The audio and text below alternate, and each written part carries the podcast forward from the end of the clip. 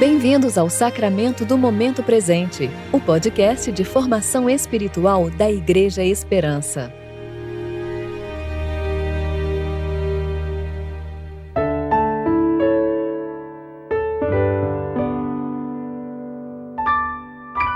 Hoje é terça-feira, 22 de fevereiro de 2022, tempo de reflexão do sétimo domingo da Epifania.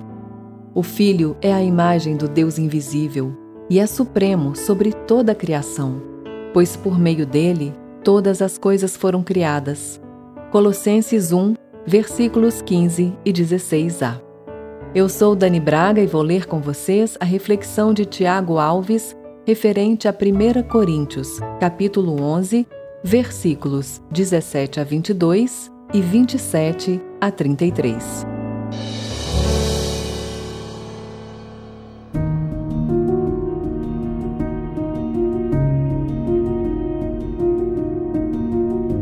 Nisto, porém, que vos prescrevo, não vos louvo, porquanto vos ajuntais não para melhor, e sim para pior. Porque, antes de tudo, estou informado a haver divisões entre vós quando vos reunis na igreja. E eu, em parte, o creio. Porque até mesmo importa que haja partidos entre vós, para que também os aprovados se tornem conhecidos em vosso meio. Quando, pois, vos reunis no mesmo lugar, não é a ceia do Senhor que comeis, pois ao comerdes, cada um toma antecipadamente a sua própria ceia, e há quem tenha fome, ao passo que há também quem se embriague. Não tendes, porventura, casas onde comer e beber? Ou menosprezais a igreja de Deus e envergonhais os que nada têm? Que vos direi? Louvar-vos-ei? Nisto certamente não vos louvo. Por isso, aquele que comer o pão ou beber o cálice do Senhor indignamente será réu do corpo e do sangue do Senhor.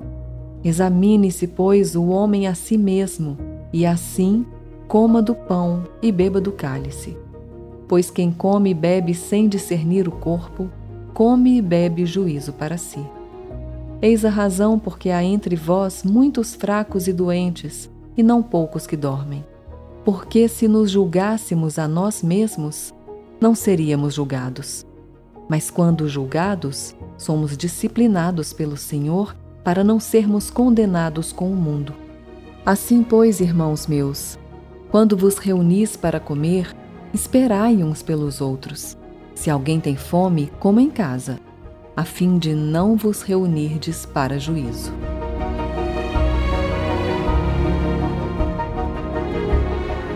O apóstolo Paulo recebeu algumas más notícias através da casa de Chloe.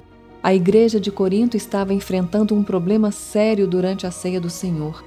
O relato dizia que, durante a celebração, alguns membros exageravam na comida e na bebida, enquanto outros passavam fome.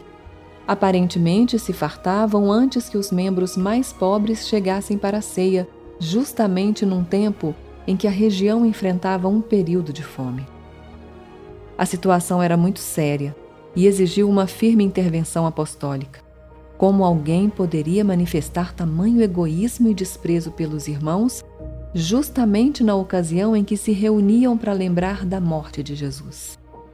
O contraste exposto entre a sua atitude egoísta e a abnegação de Jesus ao entregar sua vida em benefício de pecadores deveria tê-los feito tremer. Paulo então os institui a fazer uma autoanálise, a verificar se a atitude deles em relação ao corpo de Cristo, a Assembleia dos Santos, estava coerente com a graça recebida pela morte de Jesus, sendo relembrada ali, na ceia do Senhor.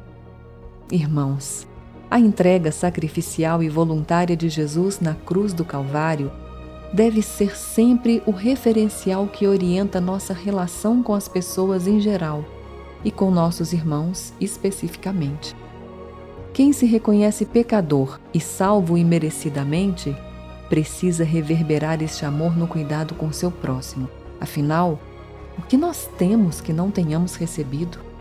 O que somos que não tenha sido concedido pela bondade e misericórdia do Senhor. Oremos. Pai, nos dê um coração humilde, que, sob a luz da graça do nosso Salvador Jesus, possamos olhar para o nosso próximo com amor. Que possamos amar verdadeiramente como somos amados por Ti. Oramos em nome do Teu Filho Jesus.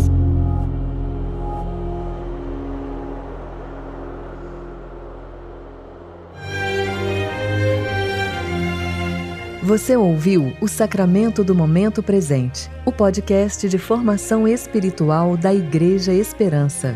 Que a palavra de Deus habite ricamente em seu coração e preencha sua vida com sabedoria.